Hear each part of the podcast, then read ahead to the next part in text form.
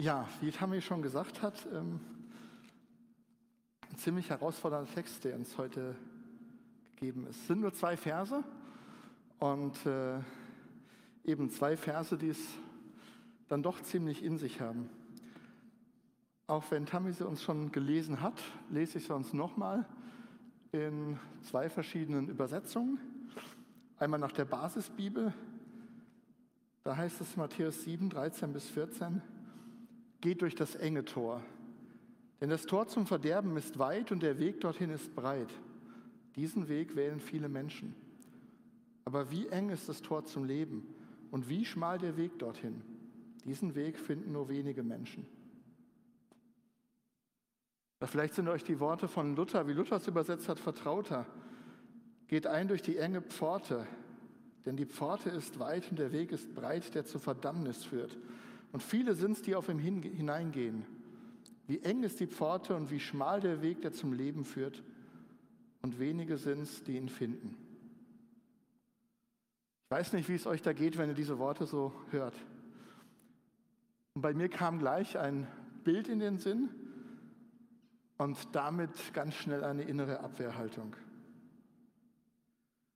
So wie diese Bibelstelle in dem Bild, was mir auch gleich kam, dann vor Augen ist, also kann es doch nicht gemeint sein. Und ähm, habe mir auch schon ein bisschen geärgert, dass ich ausgerechnet diesen Text habe. Habe dann viele Kommentare und Auslegungen gelesen und mich ein bisschen auf die Reise gemacht. Und es war herausfordernd für mich. Und ich will euch jetzt zunächst mal dieses Bild, dieses Bild, was ich gleich, was mir gleich gekommen hat, auch mal kurz zeigen. Ich weiß nicht, ob man da ein bisschen was erkennen kann auf den Plätzen. Das ist vom Computer vielleicht ein bisschen einfacher. Ist ein Bild aus dem 19. Jahrhundert, aus dem württembergischen Pietismus. Hat sich da rasch verbreitet. Ähm, es gab auch schon so einzelne Vorläuferbilder davon. Ähm, und da sieht man auf der rechten Seite, guck mal, also hier so hoch einen schmalen Weg, der dann irgendwann hier das Gebirge hochgeht, einen schmalen Weg entlang. Ähm, sieht aus wie so ein schmaler Bergwanderweg irgendwann, mühsam. Es sind wenig attraktive Stationen an diesem Weg. Also das wird dann alles hier ganz klein beschrieben, was dann da ist, alles noch hinterlegt mit Bibelstellen. Und wir finden da auf diesem Weg Sonntagsschule, Kinderrettungsanstalt und Diakonissenhaus. Und auf der anderen Seite der breite Weg. Also dieser hier, der so quasi schon fast wie eine Autobahn sich entlang schlangelt und da herrscht das Leben. Am Rand Theater, Casino, Kneipen, Leute sitzen zusammen und haben Spaß. Und wenn ich das so sehe, dann denke ich, ist doch genau das Bild, was ich vom Christsein doch definitiv nicht vermitteln möchte. Das kann doch nicht so gemeint sein. Christsein ist doch nicht nur anstrengend, mühsam und einsam und freudlos. Und es ist doch auch nicht so, wenn ich mich mit Leuten zusammensetze, wenn ich ins Kino gehe, wenn ich in eine Kneipe gehe, wenn ich feiere, dann ist das doch nicht automatisch der falsche Weg. Kann das denn so gemeint sein? Alles sträubt sich in mir. Von diesem Bild gibt es auch noch moderne Fassungen. Also die letzte Fassung, die ich also gefunden habe, von 2003. Da ist dann oben nicht die, Stadt Babylon, sondern wir sehen so World Trade Center. Ähm, da sind äh, manche Details ein bisschen zeitgemäßer. Da ist dann halt das Fußballstadion da oder Volksfeste. Also noch schlimmer eigentlich. Ähm, ist es denn so, dass ich als Christ das alles gar nicht darf? Und auch hier der schmale Weg asketisch. Hier fehlt jetzt die Kinderrettungsstation, das Diakonissenhaus, aber da ist nichts Schönes dafür gekommen. Ähm, bis auf vielleicht Natur, klar, klar, wer das mag, ich mag Natur, schon auch wirklich schön und zu genießen, aber die ganzen schönen Sachen, alles verboten. Aber mal beiseite mit diesen Bildern. Es geht uns ja eigentlich heute nicht um die Bilder, es geht uns ja um den Bibeltext. Das, was Jesus sagt, so im letzten Teil der Bergpredigt, nachdem er schon vieles seinen Jüngern dem Volk, was zuhörte, weitergegeben hat von dem, wie es im Reich Gottes, wie es in seinem Reich sein sollte. Geht ein durch das enge Tor. Das Tor zum Verderben ist weit, der Weg ist breit. den Weg wählen viele Menschen. Wie meint Jesus diese Worte? Und ich rette mich dann ganz schnell, so in erster Näherung, naja, hier ist er gemeint. Also auf der einen Seite ist die Gemeinde, auf der anderen Seite sind die, die von Christsein überhaupt nichts halten. Wir, die wir jetzt hier zusammen sind, ihr, die ja auch am Rechner sitzt, ihr gehört ja zur Gemeinde irgendwie dazu, ihr seid ja deswegen auch da.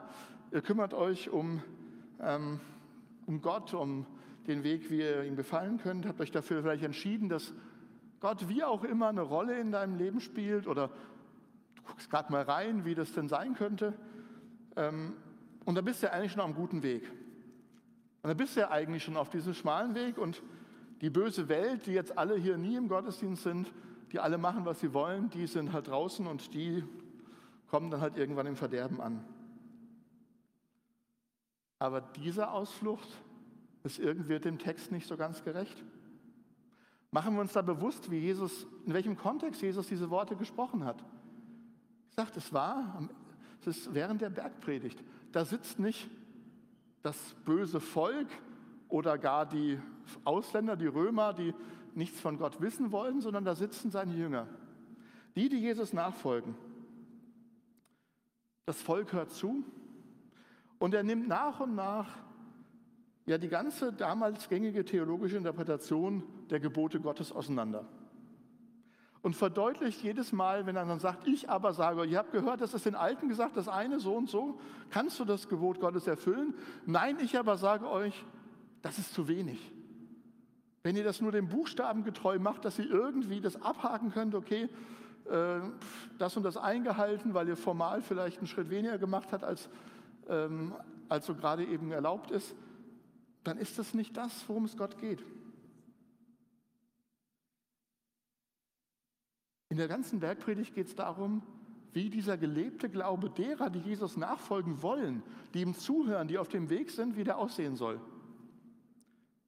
Im Gegensatz zur frommen Elite damals. Es geht nicht um den Gegensatz zu den Zöllnern und Sündern. Das ist so das Synonym, was die Bibel dann immer braucht für die, die hier einfach noch gar nichts mit Gott zu tun hatten. Und den Zuhörern Jesu, der war doch sowieso schon klar, dass der Weg zu Gott nicht der Weg ist, fröhlich zu sündigen und alles zu machen, was verboten ist.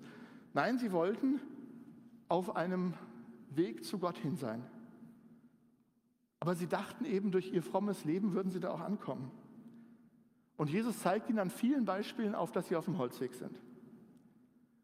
Und dieses Bild vom engen Weg und dem breiten Weg, dieses Bild, was er dann am Ende seiner ganzen Aufzählungen bringt, ja, das ist eine Herausforderung für seine Zuhörer, die sich dann fragen müssen, auf welchem Weg bin ich eigentlich? Jesus fordert uns heraus zum Abschluss der Bergpredigt. Wir sind gemeint, wenn es um die Frage nach dem breiten und dem schmalen Weg geht. Es geht nicht um die Frage Kino, Casino und Vergnügen auf der einen Seite oder Mitglied einer Kirche zu sein oder im Gottesdienst zu sitzen, wie du jetzt hier. Es geht in Jesus in unserem Bild nicht um die, die überhaupt niemals auf die Idee kommen würden, in Gottesdiensten zu sitzen, sondern um die, die seine Predigt hören. Es geht ihm zuallererst um seine Jünger, um seine Nachfolger, die ihm schon einige Zeit hinterherlaufen. Und bevor du den Einwand jetzt in dir so formulierst, ja, aber Jesus möchte doch gerade auch die erreichen, die ihn noch gar nicht kennen. Jesus ist doch auch für die gestorben. Jesus liebt auch die. Ja, das ist richtig. Aber darum geht es Jesus nicht an dieser Stelle. Das geht an anderen Stellen. An dieser Stelle geht es ihm darum, um die, die auf dem Weg mit ihm sind oder auf dem Weg zu ihm hin. Und da stellt er die herausfordernde Frage nach dem breiten oder im schmalen Tor. Willst du durch das breite Tor gehen? Und es war damals so, dass die Städte nicht so wie heute gebaut waren, sondern die hatten normalerweise eine Stadtmauer um sich herum. Und da gab es zu den Handelsstraßen wirklich ein ganz breites Tor. Da, wo die ganzen Eselskarren und äh, Ochsengespanne und so durchgehen konnten, das ganze Volk dahin ging, die Handelswaren hingebracht wurden.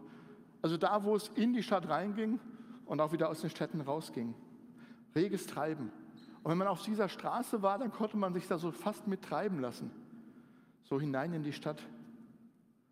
Vielleicht so, auch wenn es jetzt schon gefühlt Ewigkeiten her ist, aber ihr erinnert euch vielleicht noch an so Schlossbeleuchtungen und wenn man dann auf dem Weg ist äh, von der alten Brücke nach Hause, wenn die Schlossbeleuchtung zu Ende war, ähm, ja, dann kann man eigentlich nicht großartig schneller oder langsamer gehen als die Masse, da schwimmt man so mit. Und wenn man versucht, in die andere Richtung zu gehen, das ist ziemlich anstrengend oder irgendwie sich da durchzuschlängeln. Man geht mit der Masse, wird so mitgetragen und es ist einfach ganz normal, ganz natürlich. Und das ist dieser breite Weg. Das ist das, ähm, ich persönlich mag es nicht ganz so, wenn man so gefühlt fremdgesteuert ist, nicht selbst entscheiden kann, wie schnell man geht, wohin man geht, sondern dieses mitgenommen werden von der Masse. Und neben diesem breiten Weg in die Stadt rein, wo es ganz natürlich so reinging, gab es immer auch so ein Seitentor. Da führte so ein kleiner Pfad hin. Da muss man aufpassen, wo man hintritt. So eben wie auch bei Bergwanderwegen, wie Tammy das so erzählt hat. Und so ein Nebentor, das ist normalerweise auch klein. Da passt kein Ochsengespann durch. Oft muss man sich dann bei manchen Städten auch bücken, damit man überhaupt da reinkommt. Ähm, manche Tiere kommen da nicht so durch. Das ist dieses Bild Kamel durch Nadelöhr oder so. Da nimmt man davon an, dass dieses Nadelöhr auch so ein kleines Tor war, wo ein Kamel einfach nicht durchkommt. Da ist nicht viel los auf diesem Weg. Es sind nicht viele Menschen. Und Jesus stellt uns quasi vor diese Wahl. Uns als seine Nachfolger, als seine Gemeinde, vielleicht auch die, die ihn nur bewundern, die mitlaufen, in Frage, welchen Weg wählst du? Einen von zwei Wegen wählen. Das ist doch eigentlich gar nicht mehr zeitgemäß. Einen von zwei Wegen. Wo gibt es denn sowas? Heute gibt es nicht nur einen Weg, heute gibt es ganz, ganz viele Wege in Städte hinein sowieso, wie viele Straßen es hier nach Heidelberg reingibt und schon gar im Leben. Tausende verschiedene Wege. Wir leben doch heute in einer Multi-Optionsgesellschaft. Und selbst im christlichen Bereich, es gibt nicht nur eine Gemeinde, auch nicht zwei, auch nicht drei. Ich weiß nicht, wie viele Gemeinden es in Heidelberg gibt, die alle sich auf die Fahne geschrieben haben, Christus zu folgen. Und wie sieht es bei theologischen Fragestellungen aus? Ich kann mich noch daran erinnern, so vor ja, 20, 30 Jahren, so alt bin ich inzwischen dann auch schon, ja, da hat man nach der einen Wahrheit gesucht, nach dem einen Richtigen.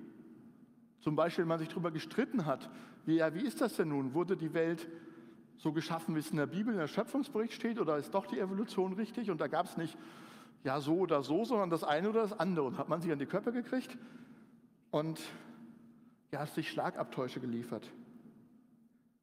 Und heute ist doch oft so, dass man ja in der Vielfalt der Meinungen doch eher sagt, naja, okay, du siehst das so, ich sehe das so, aber lass uns gemeinsam trotzdem weitermachen, das ist ja nicht so entscheidend, der Punkt. Auch wenn manche Dinge vielleicht etwas widersprüchlich scheinen. Wir sind und bleiben gemeinsam unterwegs in der Gemeinde und es ist nicht schlimm, ob du das so oder so siehst, wenn das Zentrum stimmt, wenn das Zentrale gleich ist.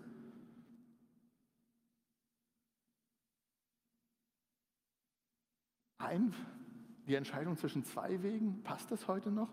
Gibt es nicht ganz viele? Gibt es das wirklich? Ein Weg ist falsch und der andere richtig und entweder laufe ich falsch oder ich laufe richtig? Ist nicht irgendwie doch so diese Wege, diese Zwischenwege und hin und her und irgendwie kommt man dann alle ans Ziel? Und ich bin davon überzeugt, dass es hier genau um diesen Knackpunkt geht, um die Grundentscheidung. Die Grundentscheidung, die Jesus seinen Zuhörern stellt hier vorstellt und sagt, du musst dich entscheiden, entweder für mich oder gegen mich. Welcher Weg führt zu Gott? Im Johannesevangelium sagt Jesus das ganz deutlich von sich selber. Ich bin der Weg, die Wahrheit und das Leben. Niemand kommt zum Vater als nur durch mich. Ich bin der einzige Weg. So könnte man es auch übersetzen. Es geht um den einen Weg. Jesus sagt, dass du musst entweder gehst du durch mich zu Gott oder du gehst letztlich am Ziel vorbei. Jesus stellt die Frage nach der Grundentscheidung. Und da ist es dann gut, dass wir als Christen uns nicht wegen jeder Interpretationsfrage, jeder weiteren untergeordneten Punkte gleich in die Köpfe kriegen und, und trennen. Da, wo wir uns als Christen einig sind, dass Jesus dieser einzige Weg ist, da sind wir dann auch eins zusammen und das finde ich so schön an sowas wie der Allianz Gebetswoche, die jetzt ja hinter uns liegt, ein bisschen anders als sonst, aber da, wo es deutlich wird, auch wenn es viele Gemeinden, viele Kirchen in Heidelberg gibt, wenn uns das ein, dass Jesus der einzige Weg zu Gott ist, dann können wir zusammenstehen. Und das ist aber der Knackpunkt. Und deswegen gibt es dieses Entweder-Oder. Jeder, der zum Ziel zu Gott kommen möchte, muss diesen Jesus als persönlichen Retter annehmen. Es geht darum, ob Jesus Christus auch dein Herr und dein Gott ist. Und diese Grundentscheidung muss jeder für sich selbst treffen. Glaube ich an diesen Jesus Christus, so wie er in seinem Wort sich vorstellt, oder glaube ich es nicht? Aber wie sieht das Leben als Christ dann aus? Kommen wir wieder zu diesem Bild. Sieht es so aus, so spartanisch und anstrengend, wie, die Bild, wie so ein Bild uns das vor Augen malen möchte? Keine Freude, kein geselliges Beisammensein in Kneipen und Volksfesten und möglichst bedächtig und traurig. Gut, dass wir jetzt schon so schön auseinandersitzen mit Corona, also möglichst wenig Kontakt untereinander. Ist das das Bild vom Christsein? Die Bibel beschreibt das Leben als Christ auf verschiedene Weisen. Und es ist ein gutes und wichtiges Prinzip, dass man, wenn man verstehen will, wie die Bibel gemeint ist, sich diese Bibel in die Hand nimmt und darin blättert und versucht, die Bibel außerhalb, aus der Bibel auszulegen. Und was wir dann oft merken, wenn wir das aufschlagen und tun und lesen und studieren, dann merken wir an vielen Stellen, dass da scheinbar Widersprüchliches steht. Gerade mir als Naturwissenschaftler ist das, da fällt das dann schwer, wenn man so und so liest und man würde sagen, eigentlich schießt es ja aus, aber es steht doch beides nebeneinander und gilt. Und so beschreibt auch die Bibel das Leben als Christ auf verschiedene Art und Weise. Was verspricht Jesus? Jesus sagt von sich selbst im Johannesevangelium, ich bin gekommen, damit meine Jünger, die, die mir nachfolgen, das Leben haben und volle Genüge. Dass es ihnen richtig gut geht, mit anderen Worten, dass sie alles haben, was sie brauchen. Das erste Wunder, was Jesus tut, er macht Wasser zu Wein bei einer großen Hochzeitsfeier. Wenn die Pharisäer, die damalige Elite, äh, geistliche Elite von Jesus reden, dann sagen sie, er sitzt doch ständig mit den Zöllnern und Sündern zusammen und feiert. Im Alten Testament, im ersten Teil der Bibel, da lesen wir davon, dass Gott ganz, ganz oft Menschen, die ihm nachfolgen, Segen schenkt und das heißt dann ganz praktisch richtig fetten Reichtum. Den ging es oft richtig, richtig gut. Und Paulus fragt im Römerbrief, ja, wenn Gott, der seinen eigenen Sohn, der Jesus selbst nicht verschont hat, hat ihn für uns alle dahingegeben. Jesus ist für uns alle am Kreuz gestorben. Wie sollte Gott uns mit ihm nicht alles andere schenken? Also ganz positive Aussagen. Wie soll es uns schlecht gehen? Warum sollte Gott uns was vorenthalten, wenn er uns das Beste sowieso schon gegeben hat? Aber andersrum lesen wir auch von Herausforderungen. Jesus spricht davon, dass die, die ihm nachfolgen wollen, alles andere zurücklassen müssen. Dass da Familie, familiäre äh, Verpflichtungen bis hin zum Begraben von Verwandtschaft, dass sie das sein lassen sollen und ihm direkt nachkommen sollen.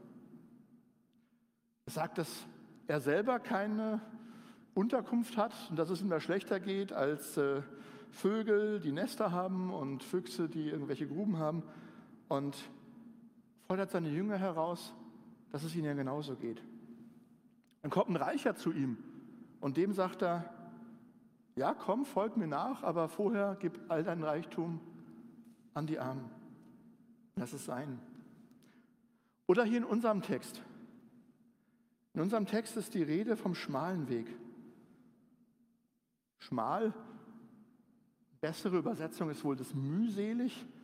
Also es geht um einen Weg, der leidvoll ist. Da sind ja nicht viele Leute drauf, also ist er nicht eng in dem Sinne, dass ich da an den Leuten nicht vorbeikomme. Nein, es geht wohl eher um einen Weg voller Mühsal, voller Leiden. Also wir finden, wenn wir in der Bibel schauen, dann finden wir beides drin. Wir finden, dass es uns als Nachfolger Jesu gut geht, dass uns nichts mangelt. Und wir finden, dass wir auf alles verzichten, dass es Leid geben wird. Und was heißt das für uns jetzt heute? Es geht schon darum, dass Jesus einen Anspruch auf unser Leben anmeldet. Wenn wir uns auf seinen Weg einlassen, dann habe ich alles, was ich brauche. Aber nicht immer alles, was ich möchte. Aber genug zum Leben und zum Sterben. Und das drücken auch einige alte und neue Lobpreislieder aus. Und ich nehme jetzt mal bewusst Lieder, die wir so in den letzten sechs Wochen mal gesungen haben. Und da fangen wir an mit einer Strophe aus dem Lied Gott ist gegenwärtig. Gerhard Terstegen dichtet, ich glaube, wir haben das letzte Woche diese Strophe ausgelassen bei dem Singen. Und wer da mitsingt, der singt, wir entsagen willig allen Eitelkeiten aller Erdenlust und Freuden. Da liegt unser Wille, Seele, Leib und Leben dir zum Eigentum ergeben. Also wir lassen alles zurück. Wir verzichten auf alle Freuden. Bei Dietrich Bonhoeffer finde ich zumindest in, dem, in einem Lied beide Aspekte. In dem Lied von guten Mächten wunderbar geborgen, was er im Knast in relativ sicherer Erwartung der Hinrichtung schreibt. Die eine Seite reichst du uns den schweren Kelch, den bittern des Leids gefüllt bis an den höchsten Mann, so nehmen wir ihn dankbar ohne Zittern aus deiner guten und geliebten Hand. Und auf der anderen Seite willst du uns noch einmal Freude schenken an dieser Welt und ihrer Sonne Glanz. Wollen wir des Vergangenen gedenken, dann gehört dir unser Leben ganz. Also beide Aspekte können zum Christsein dazugehören. Die Freude an dem Ganzen, was Gott uns schenkt, und das ist super, das zu genießen. Und es kann Phasen geben, wo es ums Leid geht, das Bittere. Und im Lied, was die letzten beiden Gottesdienste schon ja vorgekommen ist, ähm, werden in den Strophen auch beide Themen genannt. Gute, was Gott uns schenkt, das Schwere. Und in der Bridge heißt es dann, egal was du mir gibst, egal was du mir nimmst, du bist und bleibst mein Gott, nur dir gehört mein Lob. Zum Leben, zum Glauben gehören eben beide Seiten. Freude die Gott uns schenkt mit allem drum und dran, aber auch das Akzeptieren von Leid. Und da ist sicherlich aber ein großer Unterschied zwischen dem schmalen Weg und dem breiten Weg. Wenn ich auf dem breiten Weg unterwegs bin, dann muss ich ja das Leben auskosten, dann muss ich ja das Beste rausmachen, weil am Ende nichts mehr kommt. Am Ende ist das Leben aus, vorbei. Die Bibel sagt, dass am Ende ja das große Gericht kommt und dann die Verdammnis die Hölle. Je nachdem, was Leute glauben, dass sie dann, dass da nichts kommt, wie auch immer. Aber das heißt ja auf jeden Fall, ich muss das Beste aus meinem jetzigen Leben rausholen. Maximal Spaß und Freude oder maximal das, was ich so erreichen möchte. Mir vielleicht einen Namen machen, der über meinen Tod hinausgeht oder wie auch immer. Und auf dem Weg mit Jesus, da geht es um anderes Ziel. Da kommt das Beste noch, wenn wir bei Gott sind. Und dann kommt es darauf an, dass ich mich immer wieder für diesen Weg der Nachfolge Jesu entscheide. Dass ich mich nicht in diesem breiten Weg einfach von den anderen, von dem, wie es heutzutage üblich ist, so mitschwimme, sondern dass ich da Energie reinstecke und immer wieder sage, nein, ich möchte nach Jesu Geboten leben. Nein, ich möchte so leben, wie Jesus das für mich vorgesehen hat und wie es in der Bergpredigt an so vielen Stellen erklärt wird. Und als Christ, da ist das Dumme, da ist ein alter Mensch irgendwie, der ist noch in uns. Martin Luther sagt, wir müssen diesen alten Adam, also unser menschliches Ich, was wir von Geburt an mitbekommen haben, das ist ein Biest, das kann schwimmen. Und das müssen wir jeden Tag neu ersäufen. Müssen wir jeden Tag neu uns entscheiden, ich möchte der Sünde nachgeben, ich möchte das Einfache machen mit dem Weiden, mit, also wie es alle machen, oder nein, ich möchte ganz bewusst Jesu Gebote einhalten. Und im Glauben heißt es dann, dass du dich täglich herausfordern lässt. Auch wenn du die Entscheidung für Christus schon vielleicht vor Jahren getroffen hast. Jesus möchte, dass du ihn als Weg wählst. Immer wieder in deinem Alltag. Und dabei kommst du wirklich nicht zu kurz, auch wenn es was kostet, auch wenn der Preis hoch ist. Manchmal scheint mir der Preis schon echt hoch. Ein großer Krafteinsatz, mich im Reich Gottes einzusetzen.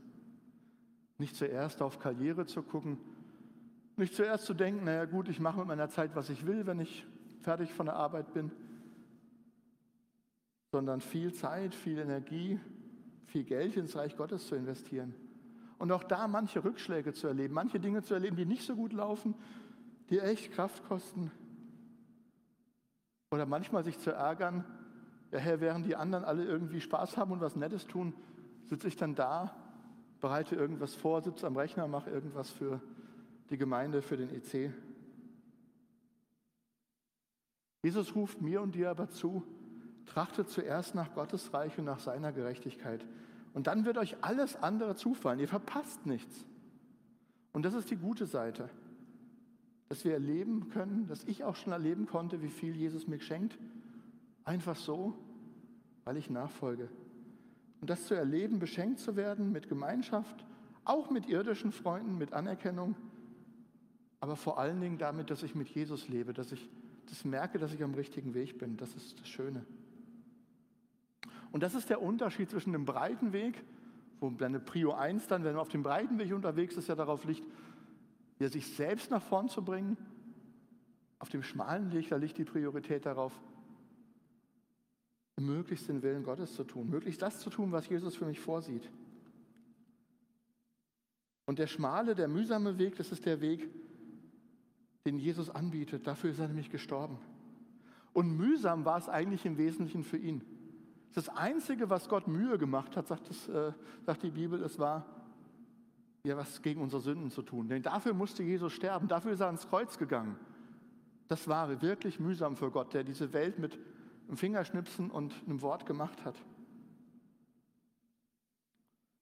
Und das Angebot von Jesus gilt, Ganz egal, wie oft man wieder auf diesem breiten Weg einschwenkt, wie oft man wieder quasi mit dem Strom mitschwimmt und er sich doch so bewegt, wie man es eigentlich nicht will.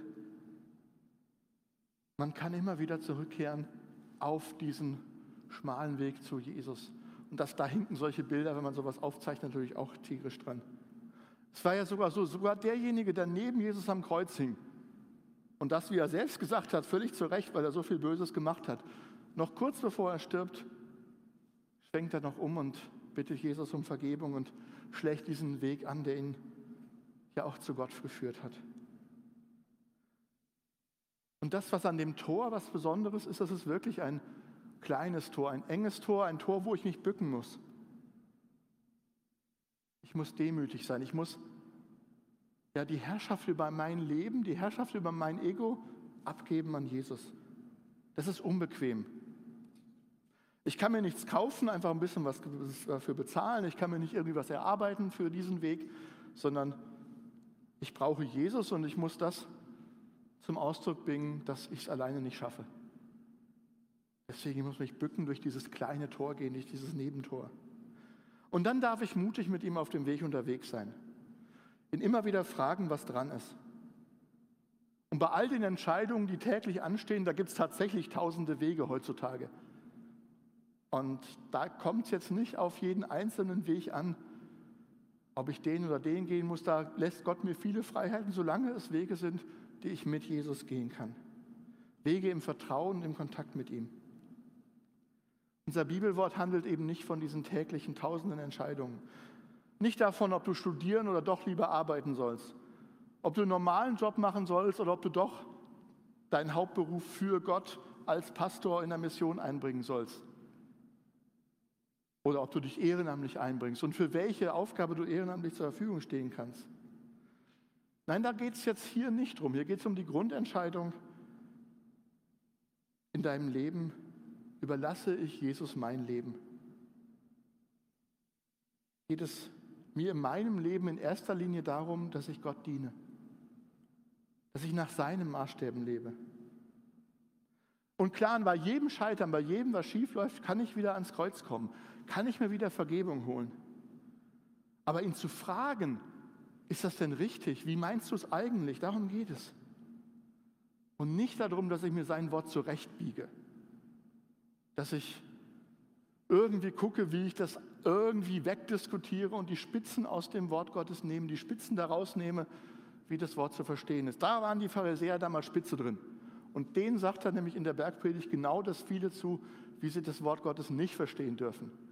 Und deswegen bieg du das Wort Gottes nicht dir zurecht.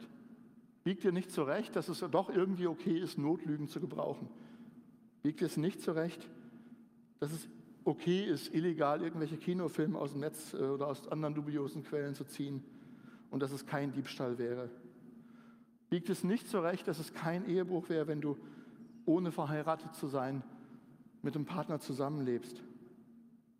Biegt es nicht zurecht, dass es okay ist, neidisch zu sein auf jemanden, weil er bessere Gaben hat, mehr Geld, sich mehr leisten kann oder sonst irgendwie besser rauskommt. Biegt es nicht zurecht, dass du den Feiertag heiligst, wenn du doch am Sonntag lernst, weil ja irgendwann die nächste Klausur ansteht und es die Woche über nicht gebacken bekommen hast. Jesus ruft mir und dir in diesen Situationen zu, das hast du dir schönste zurechtgelegt. Aber ich frage dich, willst du wirklich auf diesem breiten Weg, der da sicherlich einfacher ist, unterwegs sein? Aber in letzter Konsequenz führt dich das weg von mir. Oder willst du so unterwegs sein wie mein Wort, wie ich dir das selbst empfehle? Und wo du auf jeden Fall genug hast. Was vielleicht mühsam ist, aber was dich letztendlich glücklich machen wird. Und da geht es nicht darum, dass es um die Rettung geht oder, oder so. Du kannst dir da immer noch nichts dran verdienen, sondern das Verdienen, dass du auf diesem Weg von Jesus überhaupt gehen kannst, das schenkt er dir.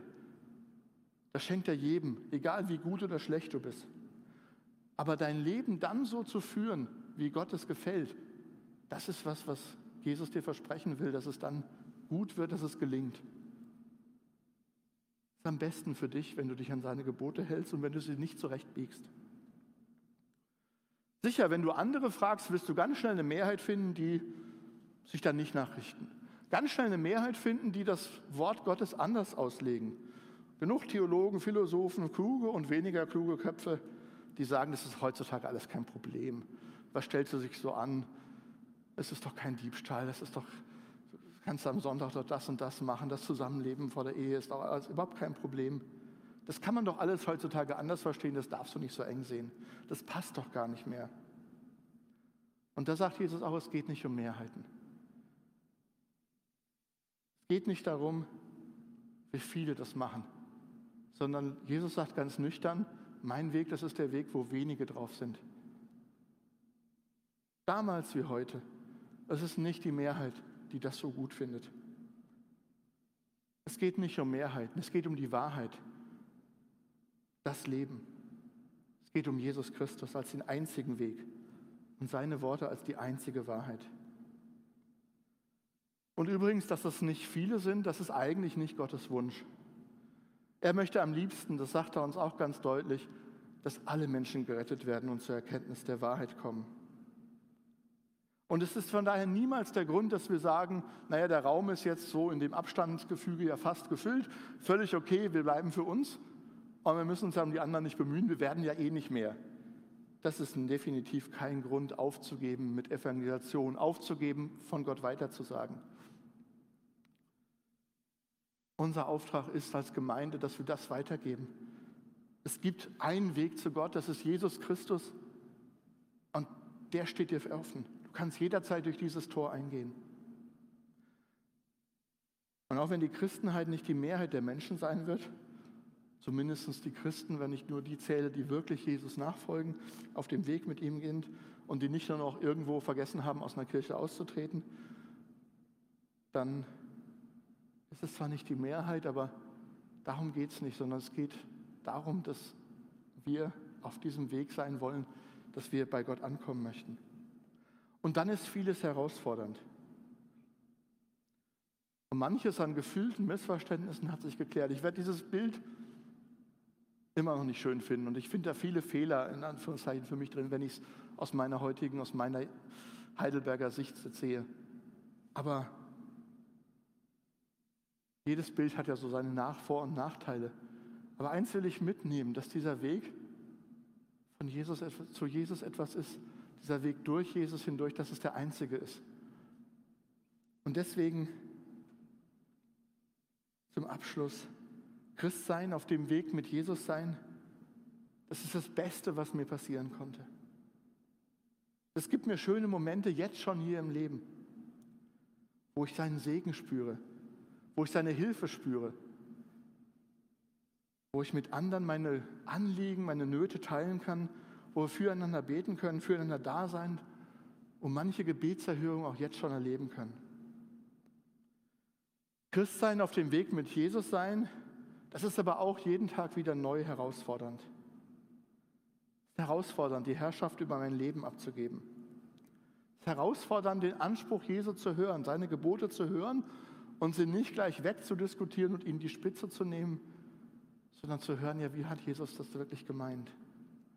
Und dann immer wieder auch zu scheitern und wieder zum Kreuz zu kriechen, Vergebung zu brauchen, sich zu beugen unter diesem Kreuz und zu sagen, Jesus, ich brauche dich, ich schaffe es alleine nicht. Zum Glück in Deutschland werden wir derzeit nicht verfolgt. Das geht manchen Christen in anderen Ländern doch so. Aber wir sind sicherlich in vielen ethischen Fragen heute nicht der Mainstream, das, was man um uns herum so denkt sondern eine Minderheit. Christsein herausfordernd. Aber Christsein auf dem Weg mit Jesus sein, das ist das Einzige, was im Leben und im Sterben Sinn macht. Ein Weg zum Leben, ein Weg in Ewigkeit bei Gott zu sein. Das, worauf ich hier verzichte, weil Jesus mein Weg ist, das werde ich zigfach im Himmel als Belohnung erhalten. Und da ist das Bild, eine große Hochzeitsfeier zu feiern. Das ist meine Hoffnung und dazu möglichst viele einzuladen, möglichst viele mitzunehmen, das ist doch toll. Das macht doch richtig Spaß, Leute einzuladen zu was Schönem. Egal wie viele dann auch mitkommen. Und dann nüchtern zu sein, ja, es wird viele geben, die die Einladung ablehnen. Da gibt uns Jesus einen realistischen Blick. Und das liegt hoffentlich nicht an uns, wie wir sind als Gemeinde, weil wir sollen definitiv nicht die sein, die abschrecken. Das, was abschreckt, ist dieses Jesus, ja oder nein? Das werden wir nicht wegnehmen können. Und es werden in Heidelberg immer nur wenige sein, ein kleiner Prozentsatz, aber lasst uns doch nicht aufhören, dafür einzuladen zu diesem Weg. Jesus, der Weg zum Leben. Welchen Weg wählst du? Wie entscheidest du dich grundsätzlich? Wie entscheidest du dich jeden Tag neu? in den praktischen Fragen des Lebens, in den Herausforderungen des Alltags. Ich möchte für mich und für dich beten. Jesus, du stellst uns vor diese Wahl. Und es ist nicht bequem und nicht zeitgemäß, scheint uns das so, dass wir uns da echt entscheiden müssen. Aber wir jeden Tag neu entscheiden müssen, wollen wir uns auf deinen Weg einlassen uns auf deine Gebote einlassen? Wollen wir unser Leben ändern? Wollen wir immer wieder zu dir kommen, weil wir es mal wieder nicht gepackt haben an manchen Punkten? Hilf uns dabei, dass wir uns für dich entscheiden. Mal uns das vor Augen, was auf uns wartet. Und Herr, wenn es sein kann, schenk uns schon viel, dass wir von dem Segen und von dem Guten, was du uns schenkst, auch jetzt schon spüren können. Und hilf uns bei dem, wo es schwierig wird wo es gegen den Mainstream ist, wo wir Gegenwind spüren, wo wir Leiter tragen, wo es anstrengend ist. Danke, dass du mitgehst, dass du der Weg bist, dass wir immer wieder zu dir kommen können, dass du mit offenen Armen auf jeden wartest, ganz egal, welchen Weg wir bisher eingeschlagen haben, ganz egal, wenn wir auch immer wieder scheitern, dass wir zu dir kommen können, dass du uns liebst dass du die Mühsal auf dich genommen hast und dass du der Weg zu Gott bist. Danke dafür.